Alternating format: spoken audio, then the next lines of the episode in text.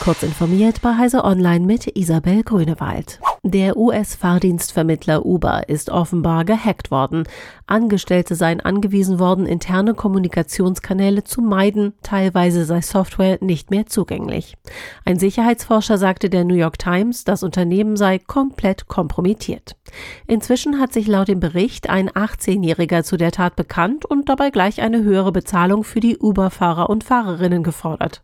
Uber habe mangelhafte Sicherheitsvorkehrungen getroffen, an Zugangsdaten sei der junge über Social Engineering gekommen. Der Forscher Wake Smith der Universität Yale schlägt vor, die Sonne über den Polen der Erde von mikroskopischen Partikeln reflektieren zu lassen und die Klimaerwärmung damit zu verlangsamen. Das berichtet Sky News aus Großbritannien und erklärt, dass über ein Abkühlen der Polkappen auch der Anstieg des Meeresspiegels verringert werden könnte.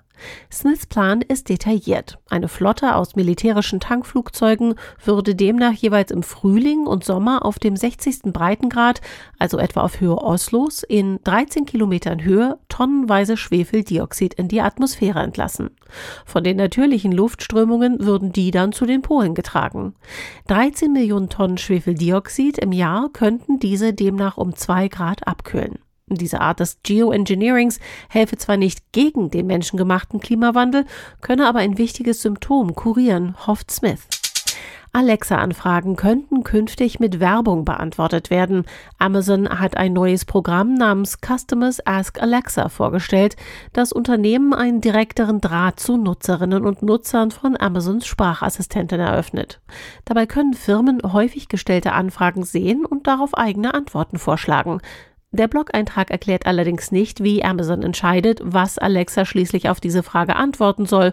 Ob Unternehmen dafür zahlen können, dass Alexa ihre Antworten ausspuckt, ist auch nicht bekannt.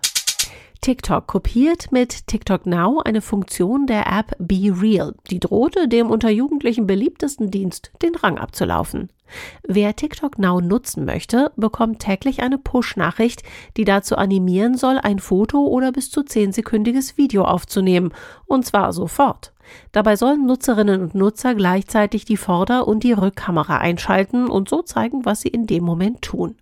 Der Gedanke ist, dass statt langwierig geplanter und gestellter Fotos mit perfektem Look nun mehr Authentizität Einzug hält. Diese und weitere aktuelle Nachrichten lesen Sie ausführlich auf heise.de.